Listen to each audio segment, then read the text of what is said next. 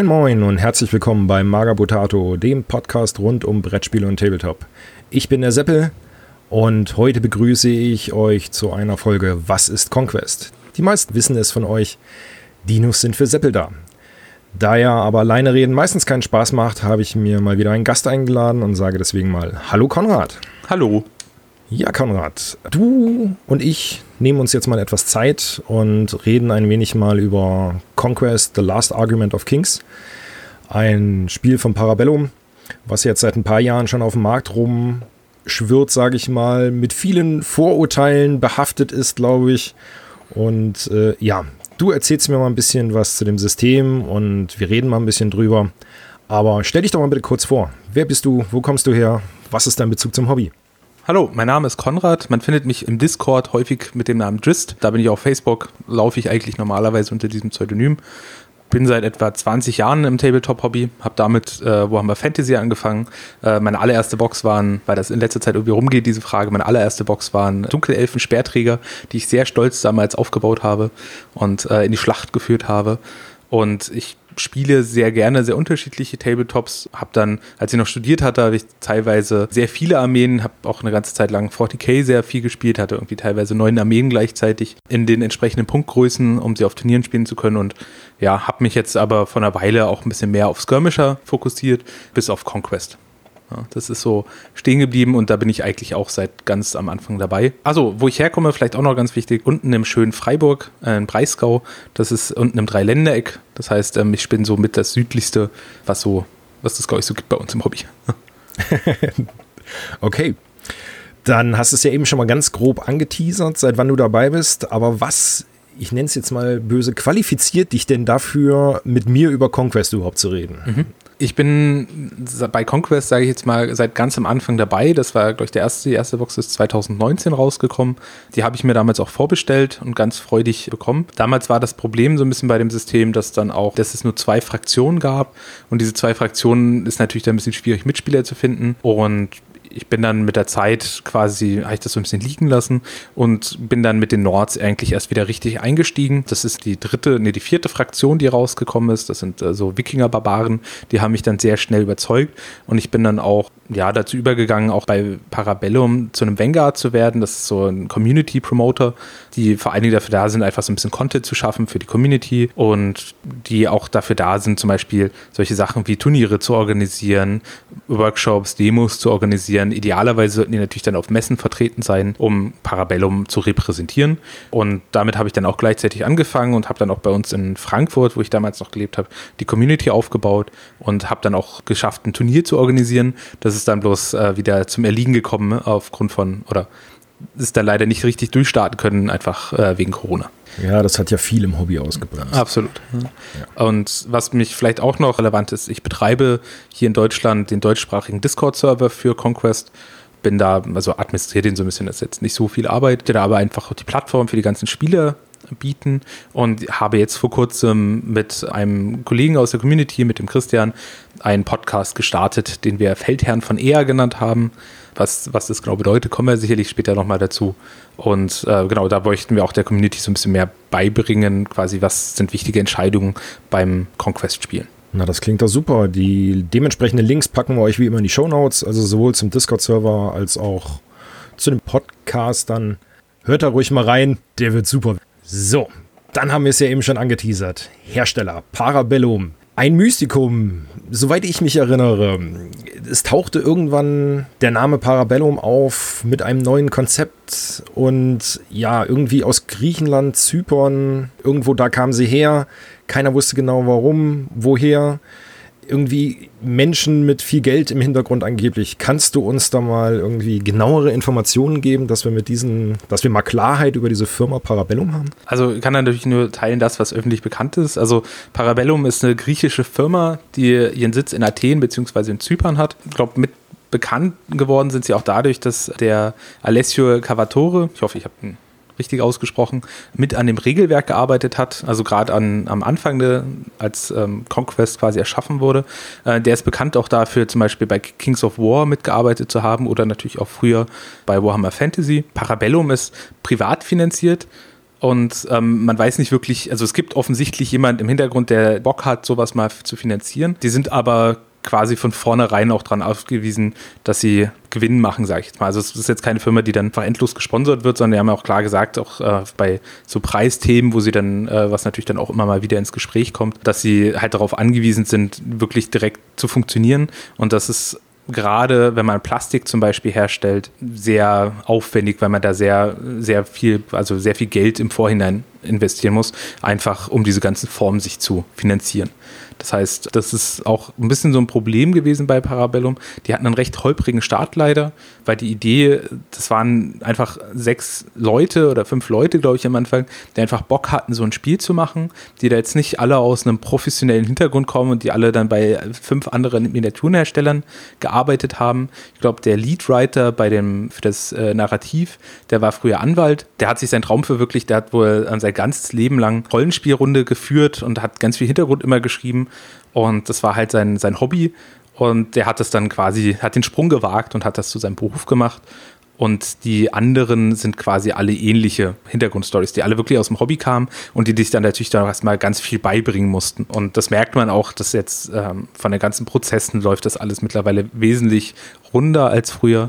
Aber sie haben dadurch natürlich auch nicht den allerleichtesten Start gehabt. Ne? Das, die Corona hat natürlich dann auch nochmal da reingeschlagen und da ist, glaube ich, auch einiges mit der Produktion auch schief gewesen. Also wir haben den Hersteller bei dem Gussen mussten sie leider zweimal wechseln, weil da immer massive Qualitätsmängel waren, dass dann teilweise die Teile gefehlt haben, die sie dann nachliefern mussten. Da haben sie sich auch mal super drum gekümmert, aber das verursacht natürlich Kosten und macht es natürlich auch sehr schmerzhaft. Ne? Darum haben sie da auch am Anfang, sagen wir mal, was die Qualität leider angeht, nicht so guten Ruf gehabt. Sie haben am Anfang in Amerika produziert, hatten da nochmal irgendwo einen Zwischenstopp, den kenne ich jetzt aber gar nicht. Und der letzte Produzent, mit dem sie jetzt auch sehr glücklich sind und der sehr gut funktioniert, der ist jetzt in Polen. Hat natürlich auch ein bisschen den Vorteil, dass sie aktuell, sagen wir mal, weniger Lieferprobleme haben als andere, außer dass sie ständig ausverkauft sind. Das ist aber, glaube ich, eher ein Luxusproblem als ähm, alles andere. Klingt auf jeden Fall so, ja. Also soweit ich das mitbekommen habe, ich weiß nicht, Parabellum, mein erster Kontakt war damals auf der Spiel in Essen. Mhm. Da hatten die ihren schönen Modelltisch aufgebaut. Für mich damals uninteressant, weil Rank and File war für mich nie so interessant. Ich war ja eh oder bin immer noch so mehr der Skirmish-Spieler. Ich habe das mhm. nur durch die Medien, sage ich jetzt mal, mitbekommen, dass die Gussqualität nicht so gut war. Das, was ich gesehen habe, dachte ich mir, okay. Ich kann aber bestätigen, guckt demnächst mal in unsere Blogs rein, vielleicht kommt da noch was zu. Teaser. Die Gussqualität hat sich schon ordentlich verändert. Also da hat sich, also das kann ich definitiv bestätigen, da ist einiges an Schärfe reingekommen, was früher mal bemängelt worden ist. Aber guckt es euch dann selber an. Es gibt natürlich noch viele alte Kits, die noch im Umlauf sind, weil das natürlich für so eine Firma setzt, die können sowas nicht einfach ersetzen, sondern die, da müssen diese, sagen wir mal, die Güsse und so weiter, die müssen ihre Lebenszeit dann äh, durchaus noch absitzen. Die Güsse, je nachdem, mit wem man spricht, sind einfach manchmal ein bisschen flach von den Detailtiefen das kann man sehr häufig mit recht einfachen Maltechniken wieder rausholen, dass man da ein bisschen, ein bisschen mehr highlightet und ein bisschen mehr Kontur reinschafft. Und man darf auch immer nicht vergessen, dass es sich hier um Ranked File handelt. Das heißt also, nicht die einzelne Miniatur steht da unbedingt immer auf, auf dem Feld, sondern die stehen ja immer in einem Block und da fallen auch viele Sachen auch deutlich weniger ins Gewicht. Das ist jetzt mein persönliches Empfinden. Aber gerade die neuen Sachen, also jetzt äh, die zwei letzten Fraktionen, die jetzt rausgekommen sind, sind die Old Dominion und die Vadrun. Da würde ich sagen, da geht die Gussqualität quasi auf modernes Niveau. Also ist dann normales, sag ich mal, 40k oder ähm, also GW-Niveau. Ne, nicht, nicht von den Schnitten, was jetzt die ähm, Modularisierung der Modelle angeht, aber ähm, von dem reinen Gussqualität ist die auf jeden Fall, also sehe ich da keinerlei Rückschritte mehr. Nein, auf keinen Fall. Jetzt sind wir eben schon so ein bisschen ums Datum rumrum getänzelt, sage ich mal. Also 2019 ist die erste Edition erschienen. Da, wie gesagt, habe ich sie mal nicht auf das Spiel gesehen. Kann man das als Startdatum nehmen? Ja, ich, ich würde es als Startdatum nehmen. Das Problem ist dann, dass im ersten Jahr recht mau war, weil sie dann so ein bisschen das Problem hatten, sie haben dann mehrere Völker schon publiziert, also quasi die Regeln dafür gehabt, da hatten noch nicht die Modelle dafür. Das heißt, viele Leute, die da angefangen haben, hatten dann so ein bisschen das Problem, es gab da noch zwei Erweiterungsboxen und dann wusste man nicht so richtig, was man noch nachkaufen soll. Das ist natürlich dann nicht so praktisch für ein Tabletop-Hobby. Wir sind ja alle, wir brauchen ja alle unseren regelmäßigen Schuss, ähm, was Plastik angeht. Da sind dann halt diese Wechsel mit reingekommen.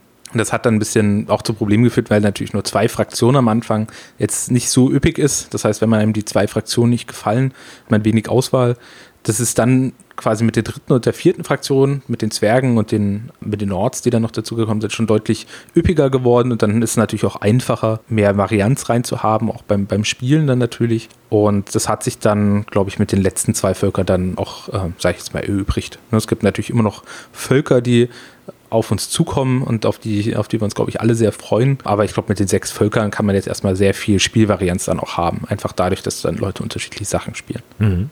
Ich glaube, an der Stelle sollten wir mal erwähnen, also Parabellum hat ja indirekt zwei Systeme auf dem Markt. Ich sag mal das große Rank and File, ähm, Last Argument of Kings.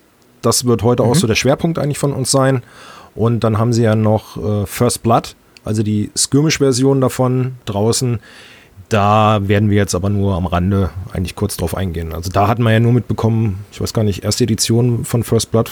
Hast du das im Kopf? Wann kamen die raus? Die kamen vor, glaube ich, zwei Jahren raus. Habe ich jetzt nicht so genau im Kopf. Was ich vielleicht noch zu den Erscheinungsdaten nochmal wichtig hervorheben möchte, ist dann, also 2019 sind wir mit der 1.0 Version vom Regelwerk gestartet und wir sind jetzt bei der Version 1.5.1 und in der Version 1.5, die war letztes Jahr äh, rausgekommen, der hat nochmal sehr viel umgeschmissen. Das heißt also, wenn man sich vorher mal angeguckt hat und nicht so spannend fand, sollte man jetzt auf jeden Fall nochmal reingucken, denn jetzt gibt es Armee-Sonderregeln für jede Fraktion, die nochmal sehr, sehr viel mehr beisteuern zu solchen Themen wie List bauen und einfach Varianz und natürlich auch mehr Identität für die einzelnen Völker. Im Vergleich dazu, ganz kurz vielleicht, dann noch zu First Blood. Das ist jetzt in der zweiten Edition gerade erschienen, ich glaube vor einem Monat ungefähr.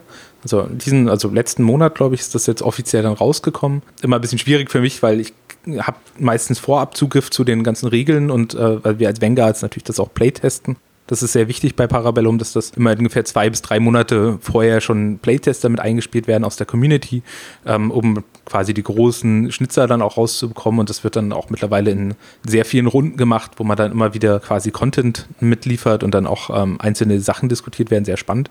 Aber First Blood in der allerersten Version fand ich jetzt persönlich äh, nicht besonders interessant, weil es so ein bisschen versucht wurde, die Last Argument of Kings Regeln einfach auf den Skirmisher runterzubrechen, was nicht so richtig funktioniert hatte, weil das Spiel dadurch nicht wirklich eigenes hatte. Jetzt in der zweiten Version haben sie sich aber genauso wie bei Conquest nochmal hingesetzt und gesagt, okay, wir, was brauchen wir denn, um dieses Spiel ein bisschen einzigartiger zu machen und äh, quasi unsere Mechaniken durchaus mitzubenutzen, aber vor allen Dingen auch, wie machen wir es spannend als Spiel, ne? so dass es wirklich eigenständig ist, dass es nicht nur so ein Vehikel ist, um quasi Conquest, also Last Argument of Kings Boxen mit wenig Punkten frühzeitig schon spielen zu können. Und jetzt finde ich das auch ein wirklich sehr gelungenes Spielsystem, mit dem man viel Spaß haben kann und was auch sehr viel Spaß macht, einfach weil es schnell geht. Also ich persönlich mag mittlerweile Spiele gerne, die, die recht flott sind und bei einem Last Argument of Kings System, was man jetzt auf 2000 Punkten, was jetzt die volle Punktzahl wäre, braucht man so zweieinhalb Stunden und bei First Blood spielt man so 800 bis 1000 Punkte und da ist man, glaube ich, bei einer Stunde 30 ungefähr. Wenn man, wenn natürlich, wenn man ein bisschen das schon gespielt hat und natürlich regelfit ist. Ja gut, aber das hat man ja fast bei jedem System. Ja. Aber da gehen wir bestimmt vielleicht später nochmal genauer drauf ein. Lass uns doch mal so ein wenig über den Hintergrund von Conquest reden. Also das Ganze spielt ja auf dem äh, Kontinent oder auf der Welt eher. Ansonsten, so wie ich es damals kennengelernt habe, naja, war es Menschen gegen vermeintlich irgendwelche gengezüchteten Elfen.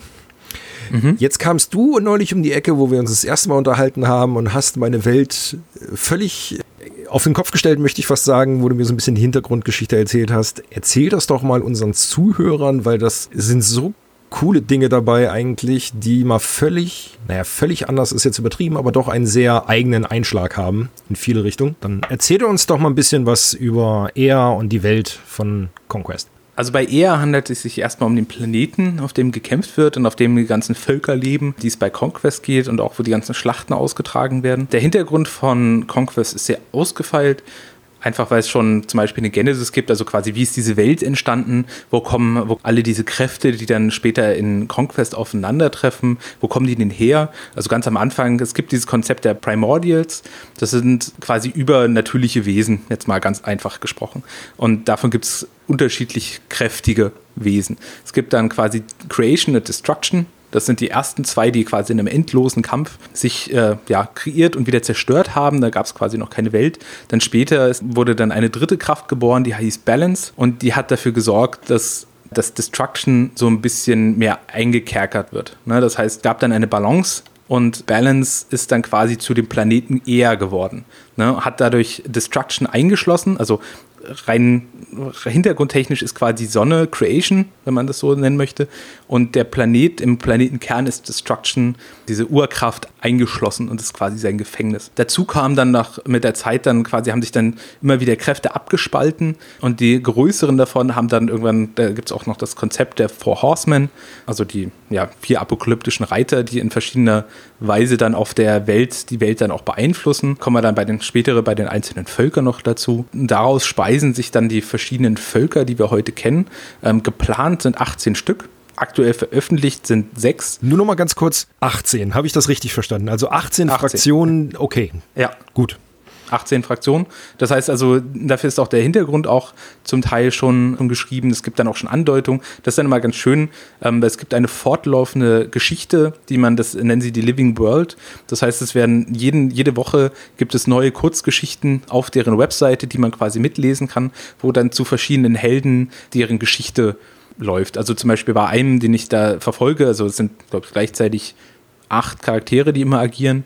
Da folge ich, glaube ich, dem, dessen Geschichte jetzt schon, glaube ich, über ein Jahr und freue mich dann immer, dass alle zwei Wochen kommt dann immer ein, ein, neuer Abschnitt raus, wo dann auch die Community quasi mitbestimmen kann, wie er sich denn dann am Ende entscheidet. Da gibt's, das läuft dann immer, diese Kurzgeschichten laufen dann immer auf, auf eine Frage raus, wo dann die Community abstimmen darf, ähm, quasi läuft er links oder läuft er rechts lang, so nach dem Motto. Und dementsprechend wird die Geschichte dann weiter geformt. Glaube, das ist so vom, vom Hintergrund ist das wirklich sehr, sehr üppig also jedes Volk ist da auch nicht nur so eindimensional, dass die zum Beispiel einfach böse sind oder, sondern die haben dann einfach einen guten Hintergrund geschrieben, wo man ihre Motivation dann auch versteht. Und ja, da wird es, glaube ich, auch noch sehr viel Überraschung geben, was dann, äh, ja, einfach, was dann auf einmal rauskommt, was, wo man dachte, man wusste schon, wie es denn verlaufen soll. Und ich glaube, das sind auch ganz gute Überleitungen mal in die verschiedenen Völker, weil ich glaube, dann wird das auch ein bisschen klarer. Ja, gerne. Fangen wir mal mit einem der neuesten Völker an, weil das zeittechnisch am meisten Sinn macht. Und zwar geht es um das Old Dominion.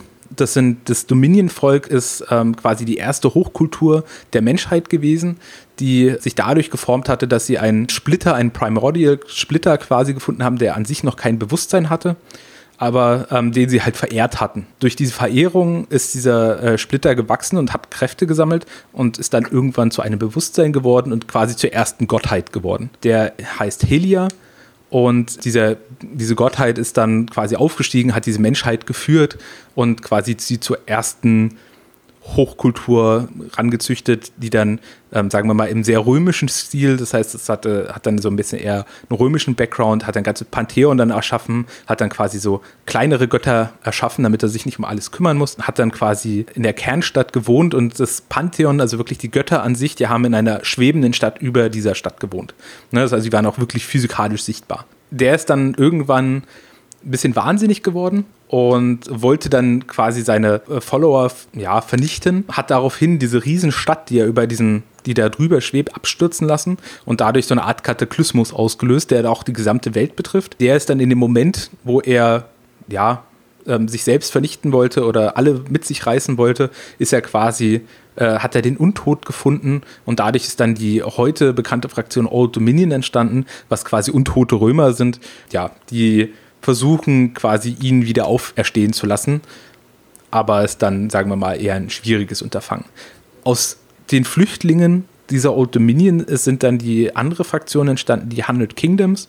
Das war eine Legion, die sehr weit außerhalb operiert hat und äh, die dann quasi die Menschheit beschützen wollte vor diesem wahnsinnig gewordenen Gott. Und die haben dafür gesorgt, dass sehr viele Menschen überlebt haben und die heutigen Hundred Kingdoms geformt haben.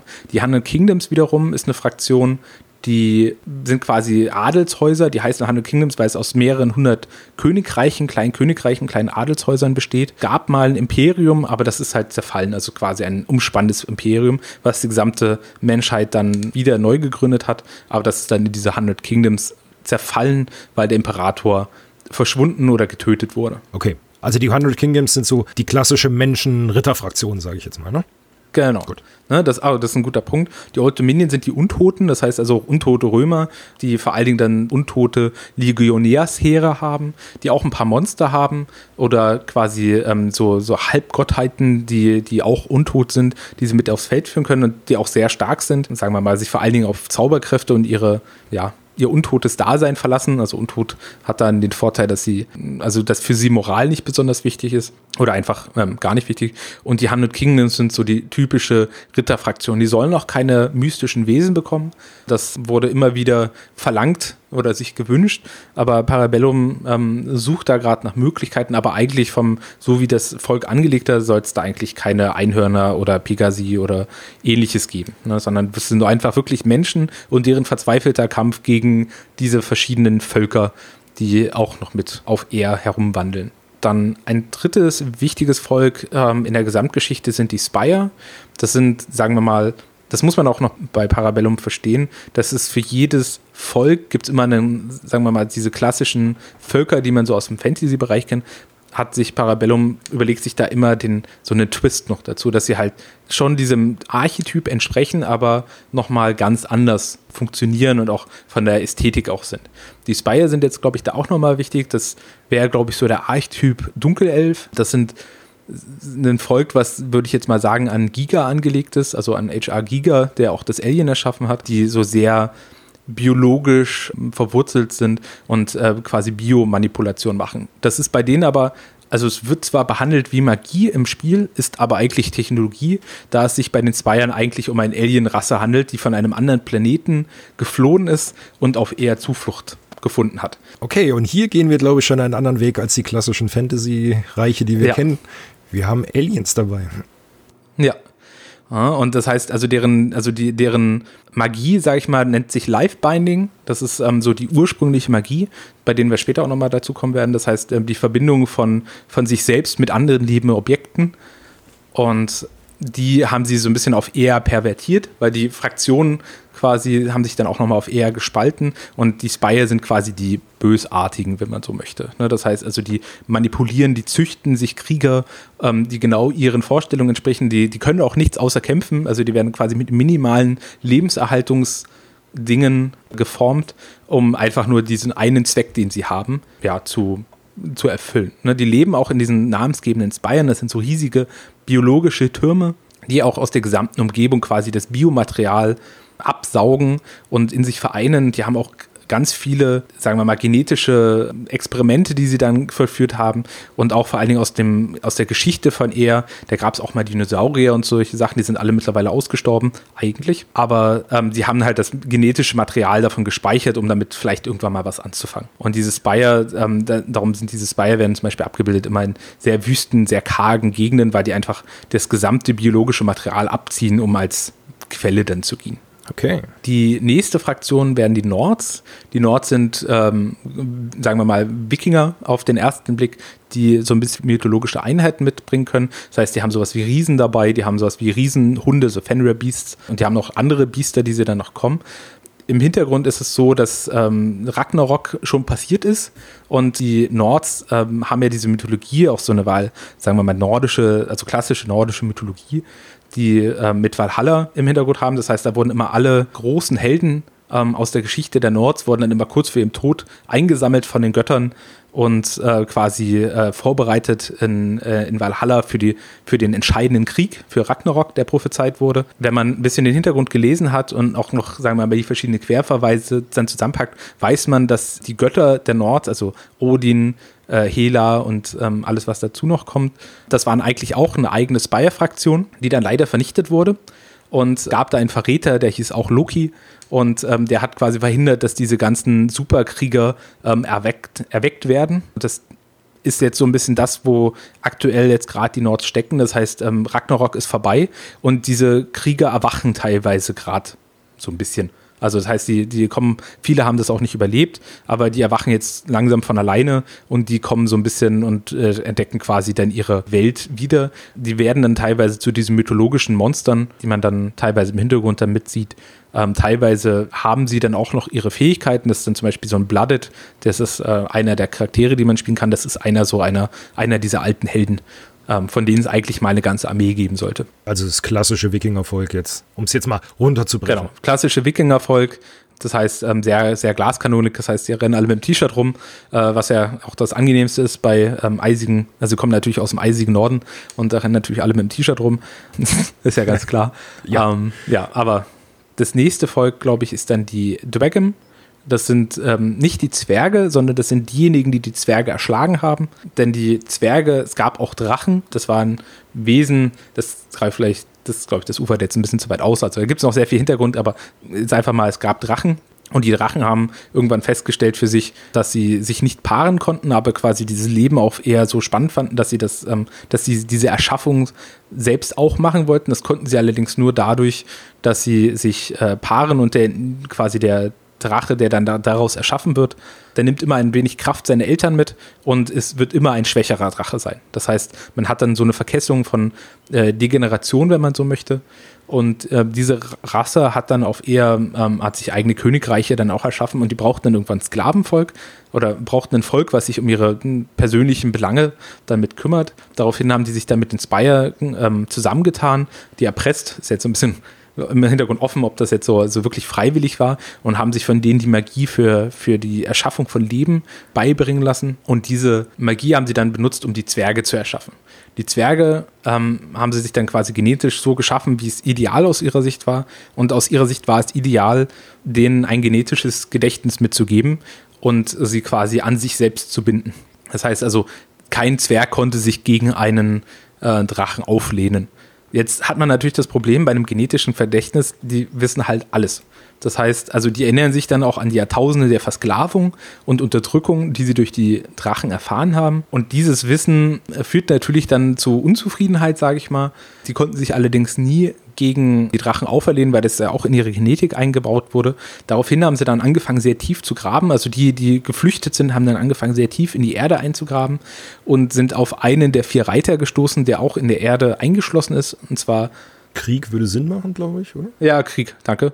Genau. War ähm, sie getroffen und der hat ihnen dann die Macht gegeben, sich quasi zu wehren. Daraufhin ähm, gibt es jetzt auch sehr wütende Zwerge. Ne? Sie sind vom Krieg durchflossen. Darum gibt es dann auch zum Beispiel bei den Dragon gibt es auch unter anderem brennende Zwerge. Die haben dann War sehr stark in sich aufgenommen. Das sind dann wirklich, die brennen dann physikalisch und rennen dann auf die Gegner zu. Die haben dann den Krieg angefangen gegen die Drachen und die Zwerge. Soweit der Hintergrund dann zu ihrem Wissen ähm, dann ist, haben sie auch alle Drachen erschlagen, aber man weiß aus Andeutungen, dass wahrscheinlich zwei überlebt haben. Ja, was dann natürlich dann spannendes äh, Thema ist. Noch für die Zukunft und was vielleicht auch eines der zukünftigen Völker sein wird. Man weiß es noch nicht. Man weiß es noch nicht. Ja, genau. Da, also ist noch viel offen, daher ist auf jeden Fall sehr spannend, was man da auch noch findet im Hintergrund schön auch bei den, bei den verschiedenen Armeen ist dann auch immer versucht wird, deren Hintergrund auch in ihre Charaktere und auch in ihre Einheit mit einfließen zu lassen. Und äh, wie ich ja schon erwähnt hatte, ist bei den Dragons so, dass sie an trotzdem immer noch ihr genetisches Gedächtnis haben. Das heißt, es gibt äh, sogenannte Memory Wars bei den Dragons heutzutage, bei denen sich mehr oder weniger darum geschritten wird, wer hat denn die richtige Erinnerung. Ne? Und das wird durch, äh, durch die blanke Klinge ähm, entschieden. Ne? Aber auch nur, um das runterzubrechen, also sie sehen aus wie Zwerge, sind aber keine Zwerge, die jetzt von dem apokalyptischen Reiterkrieg beseelt worden sind. Genau. Ne? Also auffälligster Unterschied ist vor allen Dingen, dass die Zwerge menschengroß sind. Also die Dragons sind menschengroß, sind aber quasi so breit wie ein Zwerg. Okay. Ne? Das heißt also einfach hochskaliert äh, von der Größenordnung her. Ne? Das ähm, haben sich schon ein paar Leute gewundert, als die Dragons gesagt haben, zum Zwerge und dann hinten neben so einen normalen Menschen gestellt und es ist einfach, okay, das ist einfach doppelt so breit. Ne? Ähm, aber das ist tatsächlich im Hintergrund so angelegt, weil sie äh, quasi totale Krieger geworden sind. Und das, das ist eine Fähigkeit, die ihnen von War mitverliehen wurde. Und jetzt kommt's. Dinos sind für Seppel da. Das war, glaube ich, so mein Einstieg oder mein Interessenpunkt, der mich wieder auf dieses System aufmerksam gemacht hat. Ähm, da tauchte plötzlich irgendwann Orks auf. Okay, ich nenne es jetzt einfach mal Orks mit Absicht, du wirst das gleich mhm. äh, gerade ziehen. Und plötzlich waren es Orks, die auf Dinos geritten sind. Und äh, ja, da war dann das Interesse sehr stark da. Aber bitte, ich wollte jetzt nicht vorgreifen. Kann ich, kann ich sehr gut verstehen, ging mir genauso. Habe hier auch eine komplette Vadrun-Armee. Diese Armee bedient, wie du schon gesagt hast, den Archetyp des, des Orks, wobei nicht in, in der Hinsicht, dass dann zum Beispiel so diese Riesenhorden äh, gespielt werden, sondern dass da auch ein starker Fokus auf die Dinosaurier sind. So, jetzt hatte ich vorhin gesagt, die Dinosaurier sind eigentlich ausgestorben. Das heißt, wie kann das denn jetzt sein? Das ist dadurch gekommen, dass äh, die Zwerge mal Krieg gegen einen Spire-Turm geführt haben, weil sie erfahren haben, dass sie quasi gemeinsame Sachen mit den Drachen gemacht haben. Und wir, wir wissen, sind die Zwerge da sehr wütend drüber, über alles, was mit Drachen zu tun hat tatsächlich. Und die haben diesen, diesen Turm vollständig zerstört. Den war aber auch vollkommen egal, was da drinne war. Da sind dann quasi alle möglichen biologischen Lebensformen, die sich die Spire da gehalten haben in Stasis, um sie zu züchten später oder um damit irgendwelche Experimente zu machen, ausgebrochen. Und dadurch sind unter anderem die Dinosaurier wieder auf diese Welt gekommen. Jetzt ist die Frage, wo kommen die Orks her? Die Orks waren eine weitere Spire, also wir nennen sie jetzt mal Orks, ne? gemeint sind die Vadrun. Ja. Das sind eine weitere Kreation der Spire, die versucht haben, ein, ein Kriegervolk, ein besseres Kriegervolk äh, zu erschaffen, als das, was sie aktuell haben, was ja so vor allen Dingen aus Drohnen bestand, sondern die wollten ein eigenständig denkendes Volk haben. Das Problem daran war, es ist ein eigenständig denkendes Kriegervolk. Das heißt, sie sind nicht so einfach zu manipulieren und sie hatten vor allen Dingen auch bei der Kriegsführung Probleme, weil das jetzt eher in eine andere Richtung funktioniert als das, was sie gewohnt sahen, wo sie dann, sagen wir mal, mit Pheromonen und mit Biomagie, nennen wir es jetzt mal, ihre Einheiten gelenkt haben, sondern die brauchten irgendwie Anführer. Ne? Und dafür sagen, haben sie sich nicht in der Lage gesehen. Und es wurden dann vier Primarchen geklont oder erschaffen, die aus irgendeinem Zufall der Genetik ähm, es auch geschafft haben, Magie in sich aufzunehmen. Das ist etwas, was man, was den Spire nicht möglich ist, dass sie quasi Magie in lebende Objekte mit reinbringen können. Und diese Magie haben sie dann auf ihr Volk übertragen und dadurch sind sie dann überhaupt erst zu einem Volk geworden, das dann auch funktioniert hat. Von diesen vier Primarchen lebt heute nur noch einer, weil bei dem Befreiungskrieg, weil die wurden dann quasi als Abnutzeschlacht, damit die Spire verschwinden konnten, bevor die Dwagem sie vollständig überrannen, wurden die Vadrun da quasi in die Schlacht geschickt, um ähm, eigentlich im Endeffekt um zu sterben, ein bisschen Zeit zu erkaufen. Da haben aber tatsächlich die Primarchen zusammengearbeitet, um einen kleinen Teil ihres Volkes zu retten. Der letzte Primarchen tatsächlich, es gibt zwei Männchen, zwei Weibchen, davon hat nur eine überlebt. Und diese Primarchen, die sind auch an die vier Reiter wieder angelehnt. Das heißt, es gibt Conquest, es gibt War, es gibt Famine, und es gibt Destruction und äh, davon hat jetzt nur Conquest überlebt. Die hat ihr Volk dann, ja, durch die Wüste geführt, jetzt ganz äh, Story mal ganz kurz zusammengefasst, durch die Wüste geführt. Die sind am Ende wieder in den ursprünglichen Spire-Gebiet zurückgekommen. Dann ist aus diesem ganzen Biomaterial, was aus diesem Turm herausquillt, sind dann, ist dann ein Dschungel geworden mit Dinosauriern und da haben sie dann ihre Verbindung quasi aufgebaut zu den Dinosauriern. Lustiger Fakt am Rande, nur die weiblichen Orks sind dazu in der Lage, mit den äh, ganzen Fleischfressern eine Verbindung aufzunehmen und die Pflanzenfresser werden durch die Männer bedient. Ne? Da gibt es auch eine komplexe, ähm, sagen wir mal, Hierarchie, was da angeht. Das heißt, es gibt da Matriarchen, es gibt aber auch trotzdem Chiefs, die dann äh, unterschiedliche Aufgaben dann auch haben. Aber dadurch sind dann die Orks dazu in der Lage, auf verschiedenen Dinosauriern zu reiten. So cool. Es ist so cool.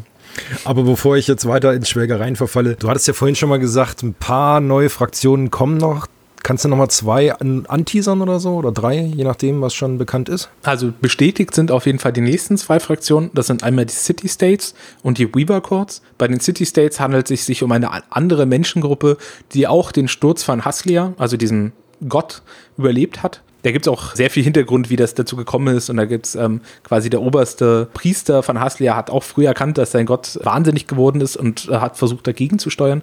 Der hat dafür gesorgt, dass die City-States gegründet werden. Das war eigentlich so ein bisschen so als die geplant, als der die perfekten Menschheiten. Das heißt, da wurden die ganzen besten Philosophen, die besten Techniker, alles hingeschickt, um da quasi so das Beste der Menschheit zu erschaffen in diesen verschiedenen City-States und denen wurde immer so, so ein Primordial-Splitter mitgegeben, dass sie halt quasi eine Energie haben ne, also quasi eine Kraft haben, auf die sie aufbauen können. Und diese City-States werden sich sehr unterschiedlich spielen, weil es gibt dann zum einen die, sagen wir mal, die Subfraktion, die, die dann auch angefangen haben, wieder diesen Splitter zu vergöttern und dadurch gibt es quasi so eine kleine Stadtgottheit, der beherrscht sie und andere haben dann angefangen, da eher so Techno, also quasi die als Energiequelle zu benutzen und dann eher so Steam, Steampunk. Das heißt, ich, ich weiß jetzt nicht, was der richtige Archetyp dafür wäre, da fällt mir jetzt tatsächlich keiner ein, aber es werden Griechen mit einem Steampunk-Anteil werden. Das heißt so, ähm, ja, Minotauren, die teilweise dann auch durch, ja, durch Energiegang gespeist werden. Bin sehr gespannt auch auf die Regeln von denen. Das ist so weird, aber das klingt so cool. Ja, absolut. ja, absolut. Und also es gibt auch schon die erste Figur, die, die man auch quasi gewinnen kann auf einem Turnier. Die habe ich auch schon hier. Ich war, war überlegt die ganze Zeit, was, was ich daraus machen werde. Aber das sind halt so ein Hippolyt, der dann, ja, so ein bisschen Steampunk gestützt aussieht. Das heißt, es wird wahrscheinlich auch eine eher sehr elitäre Armee und es gibt so ein paar Teaser, was die Regeln angeht, aber ich glaube, das führt hier ein bisschen zu weit. Ja, ähm, die zweite Fraktion, die geplant oder die schon bestätigt sind, sind die Weaver Courts. Das wird eine super spannende Fraktion, weil das werden so die, sagen wir mal, der Archetyp der Waldelfen und das ist eine andere Fraktion der Spire, die, die auch mit auf Air damals gekommen sind, die das ursprüngliche Live-Binding noch weiter behalten. Das heißt, das ist äh, eine Fraktion, die besteht daraus, sagen wir mal, den vier Jahreszeiten. Es gibt die, die Four Curts, das heißt also für Her also Sommer, Herbst, Winter, Frühling. Und diese haben dann jeweils einen, sagen wir, einen Fokus, auf den sie legen.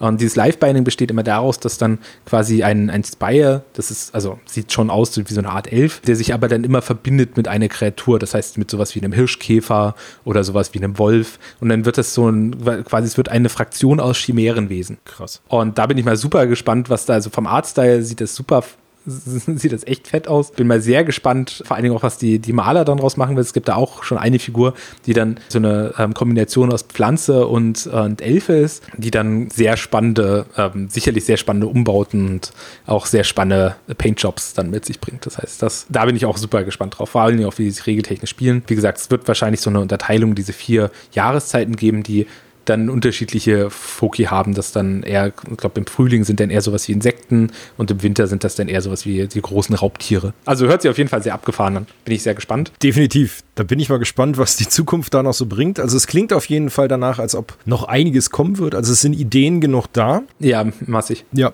bevor wir jetzt aber vielleicht deinem Fluff Podcast vorweggreifen. ja, sorry. Egal, ist gut.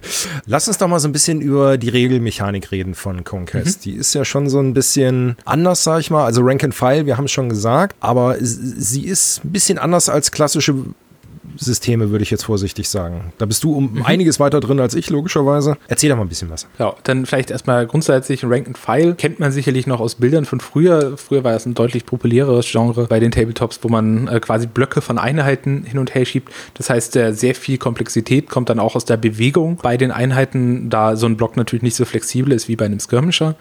Wichtigster Unterschied, glaube ich, auch zu anderen Systemen ist auch, dass es hier noch eine Kartenmechanik gibt. Das heißt also, man hat für jede Einheit eine Karte, die diese repräsentiert. Und bevor eine Runde anfängt, wählt jeder, quasi baut jeder seinen Kartenstapel, also die Reihenfolge, in der die einzelnen Einheiten aktivieren. Was natürlich dann auch sehr spannend ist, weil man dann auch so ein bisschen so Mindgames machen kann. Ich versuche zu antizipieren, in welche Reihenfolge mein Gegner ziehen wird und dann wird quasi immer abwechselnd eine Einheit aktiviert. Das heißt, es ist nicht, also ist so ein I-Go-You-Go-System und nicht ein ähm, Ich mache meinen gesamten Zug und ähm, der Gegner kann da eigentlich erstmal nichts machen. Das heißt, es ist auch sehr, sehr dynamisch und auch sehr, ja, sehr stark ineinander verworren. Ne? Das heißt also, es gibt natürlich immer wieder was zu tun, man ist immer wieder im Zug ja, wichtigster Unterschied ist auch, was vielleicht auch für viele erstmal am Anfang ein bisschen seltsam ist. Ähm, bei dem System ist es so, dass man ähm, niedrig würfeln muss. Das heißt, die 1 ist das Beste, was man würfeln kann, und die 6 ist das Schlechteste, was man würfeln kann. Was mittlerweile auch sehr stringent durch das gesamte Regelwerk durchgezogen ist. Es gab früher mal noch so einzelne Würfel, da musste man dann höher würfeln. Das haben sie aber mittlerweile zum Glück alles rausgenommen, dass das einfach klar ist. Und ich denke mal, das sind so die,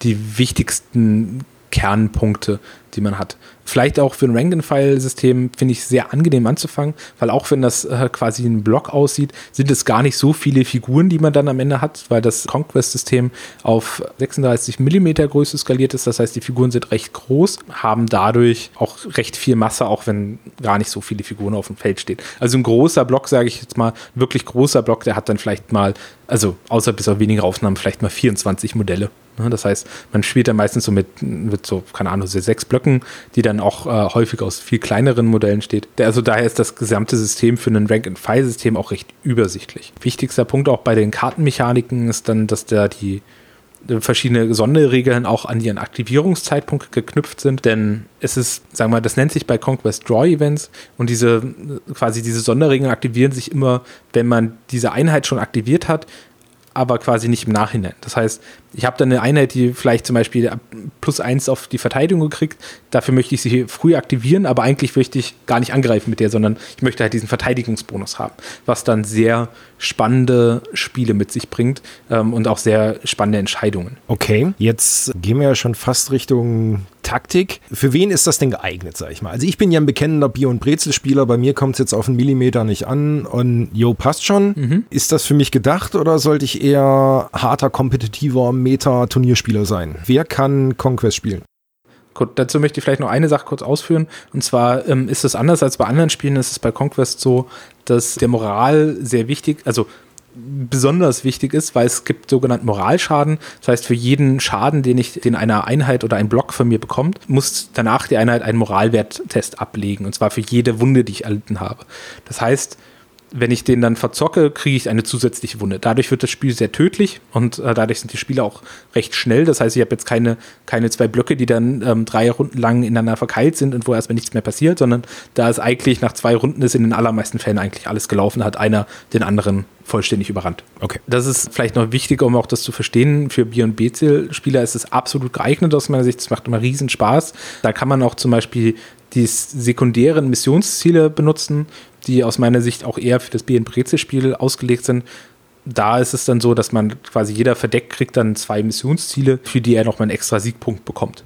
Das ähm, ist für ein Bier- und Brezel-Spiel total super, weil es ähm, sehr spannend ist und weil man dann auch in der letzten Sekunde noch mal ein Spiel rumreißen kann. Hat sich aber jetzt bei uns, sagen wir mal, in Deutschland oder auch international etabliert, dass man die nicht in Turnierspielen verwendet. Wobei Conquest auch ein ganz hervorragendes Spiel ist für Turnierspieler, da man sehr viel Variation hat und sehr viel spannende Entscheidungen und sehr viel unterschiedliche Listenkonzepte. Also ich habe jetzt in, in Deutschland und in Frankreich schon an drei Turnieren teilgenommen, hatte da immer super viel Spaß und auch war auch mal super spannend, wie sich die unterschiedlichen Systeme oder äh, bei, den, bei den einzelnen Leuten entwickelt haben. Und dadurch, dass die Regeln, sagen wir mal, easy to learn und hard to master, wie es immer so schön heißt, sind, finde ich sie sehr zugänglich. Und was auch sehr wichtig ist für ein Turnierspiel aus meiner Sicht, ist, dass die Regeln alle kostenlos sind, weil es mir dadurch die Möglichkeit gibt, quasi immer auch mir das Volk des Gegners vollständig anzugucken. Das heißt, also ich muss mir jetzt nicht nochmal das Buch für die Spire kaufen, sondern die Armeelisten und die gesamten Regeln sind immer für alle kostenlos und das wird auch in Zukunft immer so bleiben. Das, sie möchten auch gar keine Armeebücher machen, auch wenn das schon ein paar Mal angefragt wird. Was sie wohl mal machen wollen, ist dann so Narrationsbücher, wo dann wirklich nur Hintergrund drin steht. Okay, das ist cool. Muss ich noch beim Bier und Breze noch sagen. Ähm, sie haben auch ein eigenes Kampagnensystem schon entwickelt, was man mit Conquest sehr gut spielen kann, wo dann, sagen wir mal, die einzelnen Armeen so ein bisschen mehr ihre quasi eher äh, Erfahrung sammeln über die verschiedenen Spielsysteme. Da gibt es dann auch eine Kampagnenkarte, die man spielen kann in verschiedenen Wäldern, wo dann wirklich dann man sagen kann, okay, ähm, ich greife jetzt das und das Land an, da ist keiner, dann gibt es quasi einen, einen Zufallsencounter, mit dem man, gegen den man spielt. Oder wenn man dann wirklich versucht, ein, ein gegnerisches Gebiet einzusammeln von, von einem Gegner, muss man natürlich den dann entsprechend in der Schlacht schlagen, um dann siegreich da zu sein, was auch sehr viel Spaß machen kann. Es gibt sehr schöne Möglichkeiten auch für ein Bier- und Brezelspieler. Cool, cool, cool. Nochmal ganz kurz zu den Regeln. Kostenlos zum Runterladen, super. Gibt es sie auch auf Deutsch? Aktuell leider noch nicht. Also die Übersetzungen, die gibt es aktuell quasi immer nur Fanübersetzungen Übersetzungen für Deutsch, Französisch und andere Sprachen, aber die Regeln werden aktuell eigentlich nur auf Englisch vertrieben. Haben sie aber auf dem Schirm, sie sind da bloß noch an anderen Themen gerade dran. Das wird aber wahrscheinlich dann in den, wahrscheinlich in den nächsten Jahr oder sowas kommen. Das dann doch das kommt. Und es, wir suchen auch gerade aktuell in der Community wieder jemanden, der die deutsche Regelwerk wieder ein bisschen mehr formt und beziehungsweise das weiter bearbeitet, aber das ist natürlich dann auch nicht wenig Arbeit, die man da vor sich hat. Wird sich sicherlich jemand bald finden, aber dauert dann natürlich ein bisschen. Ja, ist klar. Aber schon mal cool, kostenlos runterladbar und ich sag mal, die, ich hatte gesehen, ein deutsches PDF ist dabei. Das wird nur nicht auf mhm. dem allerneuesten Stand sein, aber grundsätzlich kann ich schon was mit anfangen, gehe ich von aus, oder? Genau. Also wenn auch solange man einfach sagt, okay, wir spielen jetzt nach dem, dem 1, also das, ich glaube, der Stand des deutschen PDFs ist 1.5.0. Da gibt es dann, äh, glaube ich, da gibt es dann nur ein paar Klarstellungen, die man dann auch im Englischen nochmal nachgucken kann. Wo dann einfach nochmal, sagen wir mal, das ein wenig präzisiert würde. Das, da sind sie mal sehr stark hinterher, dass sie sehr präzise ihre Regeln schreiben. Dafür sind zum Beispiel auch wir Vanguards dann da, dass wir dann darauf hinweisen, wenn es da Probleme gibt, dass das dann gesammelt wird und dass sie das dann schnellstmöglich bei groben Problemen dann mit einarbeiten können. Also mit dem 1.5er Regelwerk Regelwerk kann man sehr, sehr gut spielen. Okay, das ist doch gut zu wissen, gerade für die deutsche Community. Der eine oder andere weigert sich ja manchmal Englisch oder kann einfach nicht so gut Englisch. Mhm. Ich kann es zwar, aber ich lese, es ist einfach gemütlicher in der Muttersprache zu lesen. Macht es schon einfacher. Jetzt haben wir ja gesagt, es ist ein Rank and File vergleichbar. Haben wir vergleichbare Systeme auf dem Markt? Ich tippe jetzt einfach mal so ein Ninth Age, also Nachfolger von ja. Warhammer Fantasy Battles. Ja, also Ninth Age ist, also ich bin jetzt kein Ninth Age Spieler, ähm, habe das auch nie ausprobiert. Daher kenne jetzt nur Leute, die das spielen. Ist deutlich fixer als Ninth Age und ist quasi groß grob vergleichbar im Sinne von, dass es ein Ranked File ist, aber ähm, Nines Age ist meines Wissens nach auch noch ein, jeder handelt seinen Zug vollständig ab. Und das macht natürlich dann das Spielerlebnis ein wenig langsamer und ähm, erlaubt auch nicht so direkte Interaktionen zwischen den einzelnen Zügen. Ähm, ähnlich ist es bei Kings of War, was eine ähnliche äh, Background hat, also beziehungsweise eine ähnliche Mechanik hat und auch, glaube ich, spielsystemtechnisch sehr gut funktioniert. Ich habe da nur mal ein Demospiel gemacht, ähm, fand ich sehr spaßig. Was mir bei Kings of War immer sehr gefehlt hat, war, dass es da keinen richtigen Hintergrund gibt, sondern meine Wahrnehmung, bitte, wenn das jemand anders sieht, oder das ist natürlich immer nur meine Wahrnehmung, weil man, es gibt quasi Archetyp Dunkelelfenvolk und Punkt. Mhm. Such, dir, such dir deinen eigenen Hintergrund dazu und bastelt dir was. Was natürlich für manche Leute sehr, auch sehr gewinnbringend sein kann. Ich möchte bloß immer sehr, mir ist der Hintergrund einfach sehr wichtig. Was man vielleicht auch noch vergleichen kann, ist das Song of Ice and Fire Tabletop, was aber nochmal ein bisschen, sagen wir mal, simpler gestaltet ist, von meiner Wahrnehmung jetzt her. Weil einfach was die taktische Tiefe und von dem Regelwerk eher angeht. Da ist Conquest aus meiner Sicht deutlich komplexer. Ja, denke mal, das sind so die, die großen Systeme, die man da so in dieser Riege mit verorten kann. Mhm. Was vielleicht noch wichtig ist, bei, du hast es am Anfang nochmal kurz angesprochen, es gibt ja das First Blood, was jetzt rausgekommen ist. Das hat sehr viele Leute sehr verwundert, weil wenn man sich Conquest anguckt, sieht man so ein Stand-Konzept. Das heißt, da stehen immer vier Figuren auf einer größeren Base. Die stehen auf ihrer Base und die stehen dann wieder auf einer größeren Base und die formen dann quasi diese Regimenter. Hat aber den Vorteil, dass man quasi ein Spiel, also einmal Figuren kauft und sie für zwei Spielsysteme benutzen kann. Die einzelnen Figuren stehen dann auf auf Rundbases und wenn man den Skirmisher First Blood spielen möchte, nimmt man sie einfach von diesem Regimentsbase runter und kann sie dann ganz normal spielen in diesem Skirmish-System. Okay, macht es natürlich einfacher. Jetzt ja. haben wir ja schon mal eben noch so ein bisschen über die Figuren schon mal geredet. Ich glaube, eins der, haha, Wortspiel, größten Alleinstellungsmerkmale ist die Größe der Figuren. Wird ja immer rumgemeckert viel, äh, dass es halt vom Maßstab her zu nichts passt. Stimmt, muss man ja zugeben, weil was hat das, was hat Conquest offiziell für einen Maßstab? Ähm, offiziell haben sie einen 32 mm Maßstab. Niemals. Das ist, ist doch wirklich größer. Also ich hatte jetzt neben meinen Star Wars Legion Figuren hatte ich jetzt mal ein, ein Modell stehen. Ey, das ist wie Papa und Kind. Und Legion ist ja schon recht groß. Es sind auf jeden Fall Riesenfiguren. Ja, man kann sein normales Gelände nicht so nehmen, zumindest was Häuser angeht, aber ich sag mal, jetzt alles, was Vegetation angeht, fällt da gar nicht mehr so auf. Ja, also ich würde sagen, also man kann die allermeisten Gelände kann man dann schon gut nehmen. Also weil Real Scale ist eh nochmal was ganz anderes, wenn man das immer wirklich baut und wenn man sich mal anguckt, wie sowas aussieht, wenn dann die Leute wirklich alles im richtigen Scale baut und was dann auch realistische Größenordnung für ein Haus ist, ne, wo dann nicht irgendwie nur so drei Leute nebeneinander reinpassen. Ja. Das heißt, da, das muss man immer ein bisschen im Hintergrund behalten. Wir benutzen einfach ganz generisches Fantasy-Gelände für, haben da jetzt nichts Spezielles für gebaut und das funktioniert ganz hervorragend. Hab da überhaupt gar keine Abstriche, auch bei den, auch bei dem, bei dem Skirmisher, was ja dann eher kleinere Figuren, also quasi kleinere Einheiten sind. Dann nehmen wir auch das ganz normale so Ruinengelände oder Wälder. Das sieht nicht besonders off aus. Also hab da jetzt wenn man es natürlich alles stark nebeneinander stellt, dann fällt das sicherlich schon auf. Aber wie gesagt, das ist ein Rank-and-File-System, da laufen Blöcke rum, da laufen riesige Monster rum. Also Realismus finde ich da immer ein bisschen schwierig.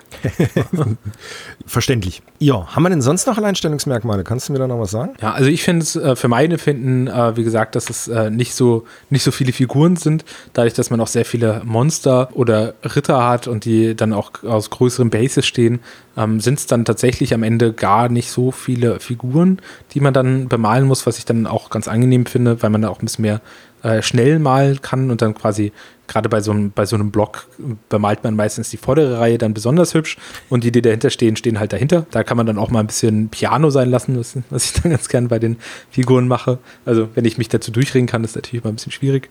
Und wie gesagt, dieses Stand-Konzept ist dann sehr spannend, auch weil es nochmal sehr viele eigene Regelmechanik mit, mit sich bringt.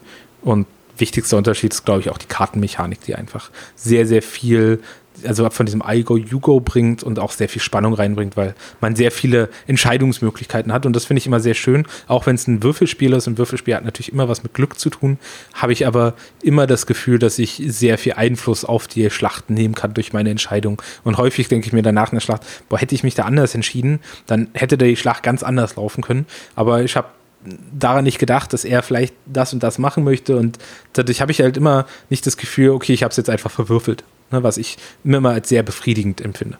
Und einfach, wenn ich sage, okay, ich kann mich hier nochmal verbessern. Ja, ist richtig. Jetzt reden wir auch die ganze Zeit über Dinosaurier, Hachschmacht mhm. und, und große Monster. Mit was fange ich denn an? Also ich würde am liebsten nur Dinos spielen, aber ich glaube, das könnte dann schwieriger werden. W womit steige ich denn ein? Wie, wie fange ich denn jetzt Conquest am besten an?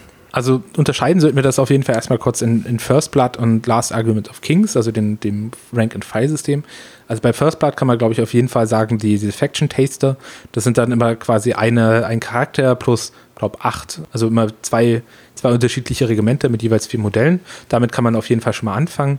Das ist dann auch ein schöner, schöner Beginn, um dann mal so ein bisschen in das, in das Skirmish-System reinzugehen. Es gibt da jetzt aktuell den, den First Blood Two-Player Starter Kit. Das sind dann schon, ähm, glaube ich, 56 Modelle oder 53 Modelle, die äh, quasi zum einen die Old Dominions drin haben und die Vadrun was dann auch schon von der Größenordnung fast jeweils eine kleine Conquest-Armee ähm, ist. Die sind sehr schön zum Einstarten. Bei Conquest wiederum gibt es die One-Player-Starter-Box pro Fraktion, wo man sich dann wirklich quasi die Zwerge zum Beispiel mit, also einen Charakter mit vier Regimentern bekommt. Die sind in den allermeisten Fällen wirklich äh, gut ausbalanciert und bieten eine schöne Grundlage. Und es gibt auch noch die Last Argument of Kings Two-Player Starter Set. Da sind das quasi die alte Box, die, die es ganz früher gab. Da muss man sich einfach auch bewusst sein, das sind dann auch zum Großteil die alten Kits. Da sind dann quasi die Spire und die Hundred Kingdoms drin. Ne? Aber wie gesagt, da muss man einfach im Kopf haben, das sind teilweise recht alte Kits so dass man da vielleicht auch ähm, von der Qualität ein bisschen Erbstriche machen möchte. Was ich aber auch sehr gut finde, ist, falls man falls man mit jemandem anfangen möchte und äh, der eine an den äh, coolen Dinos äh, reitenden Orks hat und der andere die, die Untoten spielen möchte, würde ich dann auch für Last Argument of Kings das äh, First Blood äh, Two-Player Starter Kit empfehlen, weil man kriegt da im Endeffekt jeweils ähm, mehrere, also jeweils, äh, ich glaube, drei Regimenter und ein Charaktermodell, äh, was auch ein sehr schöner Start ist. Okay, also kann ich ja fast nichts falsch machen und kann sehr stark dem Prinzip, also meinem Prinzip, Spiel, was gefällt, folgen. Ja. Muss dann nicht irgendwie speziell erst dies, dann ja. jenes. Ja, also was man ein bisschen noch im Kopf haben muss bei den Regelmechaniken, ähm, das ist vielleicht auch nochmal ein kurzer Turn zu, zu einem Alleinstellungsmerkmal. Also es ist nicht so, dass man da jetzt einfach nur einen Charakter wählt und sich dann seine Armee beliebig zusammenstellt, sondern es gibt, ähm, man wählt einen Charakter aus und dieser Charakter kann bis zu vier Einheiten mitnehmen und die sind immer seine persönliche Auswahl. Das heißt, man, wenn man, sagen wir mal, sehr speziell, sowas wie du zum Beispiel sagst, ich möchte sehr viele Dinos spielen, dann sollte man mal vorher gucken, welcher Charakter kann denn viele Dinos mitnehmen, weil nicht jeder kann halt alles mitnehmen. Und das ist dann durchaus wichtig, vor allen Dingen, weil es im Army-Builder gibt es dann noch so ein Konzept von, sagen wir mal, also quasi Standard und Restricted. Und die, man darf für die besonders starken Einheiten sind meistens die beschränkten, also die Restricted. Und man darf für jede Standardeinheit immer eine besonders starke Einheit mitnehmen. Das heißt, da muss man dann schon ein bisschen, bisschen aufpassen. Die großen, böse aus und gut aussehenden Monster sind meistens natürlich die Restricted-Einheiten. Das heißt, da muss man ein bisschen, bisschen Kleinkram mitbringen. Das bringt dann aber natürlich auch beim Listenkonzept äh, ein bisschen was mit. Da kann ich dann nur sehr empfehlen, dass man vielleicht einfach mal ähm, einen Blick in die öffentlich einsehbaren äh, Armeelisten reinwirft, dass man so ein bisschen mal guckt, okay, was will ich denn so spielen? Und danach in dem auch von Parabellum selbst entwickelten Army-Bilder, der auch auf der Webseite verfügbar ist, einfach mal vielleicht ein bisschen zusammenklickt, was man denn so spielen möchte. Und natürlich, um auch nochmal ein bisschen Werbung für uns zu machen, wir geben uns gerade müde, dass wir jetzt für jedes Volk so einen kleinen Einstiegs Leitfaden reinbringen, indem wir, also in unserem Podcast, den wir dann quasi zur Verfügung stellen, damit dann auch neue Spieler vielleicht so eine Idee bekommen, okay, in welche Richtung möchte ich mich denn bewegen? Und das wollen wir dann auch unterteilen, in welchen Richtung möchte ich mich bewegen, wenn ich auf den aktuell sehr vielzahligen Turnieren, die in Deutschland gerade hochkommen, äh, spielen möchte oder ob ich dann erstmal so ein bisschen Bier und Brezel machen möchte und dann einfach mal ein bisschen Spaß am Spiel haben möchte, sage ich. Das sind nochmal zwei unterschiedliche Paar Schuhe. Ja, ist richtig. Also auf Deutsch das Regelbuch kostenlos runterladen, sich einen Faction Taster besorgen, dass man erstmal gucken kann, passt mir das überhaupt von den Miniaturen her und so weiter. Kann sich alles schön angucken und von da aus kann man dann quasi, egal in welche Richtung, sei es jetzt First Blood als Skirmisher oder dann 2000 Punkte, 500 Dinosaurier, fressen kleine Nichtzwerge, alles aufrüsten. Konrad, dann hast du jetzt quasi die Möglichkeit, mal mir und der Community ein paar abschließende Worte und Gedanken nochmal zu Conquest zu sagen. Überzeug uns wenn ihr ein Spiel sucht, was interaktiv ist, wo ihr sehr viel Spaß mit dem Gegner abends habt und euch gegenseitig äh, behagt und austricksen könnt, ist auf jeden Fall Conquest was für euch.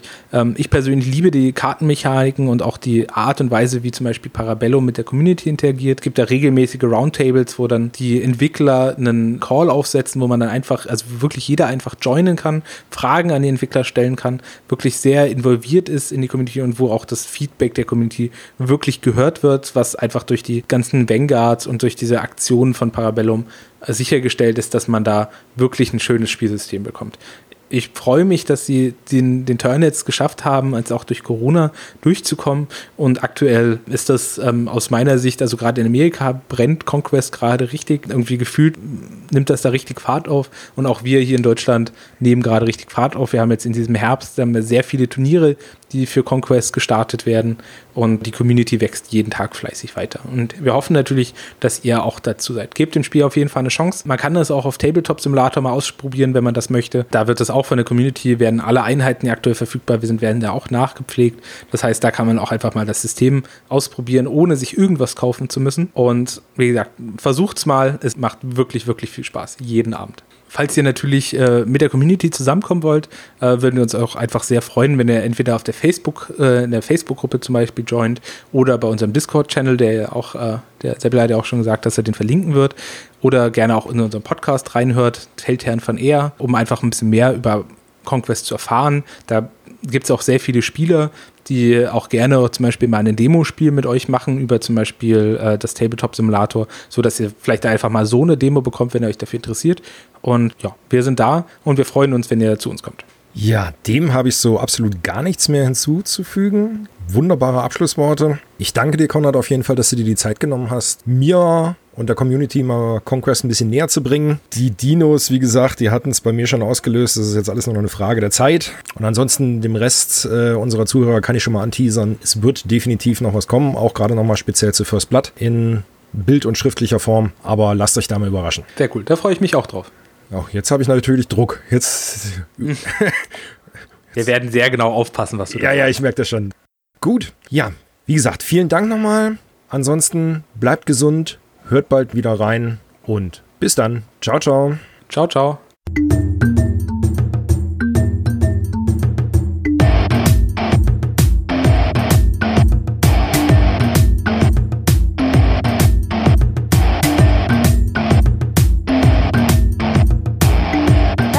Magabotato, ein unabhängiges und kostenloses Projekt von Fans für Fans unseres gemeinsamen Hobbys. Gerne könnt ihr uns unterstützen, indem ihr uns entweder eine Spende über paypal@magabotato.de zukommen lasst oder uns auf www.patreon.com/magabotato abonniert. Weiterhin freuen wir uns auch immer über gespendete Stunden für Ophonic. Den Button hierfür findet ihr auf unserer Website www.magabotato.de. Vielen Dank fürs Hören und bis bald!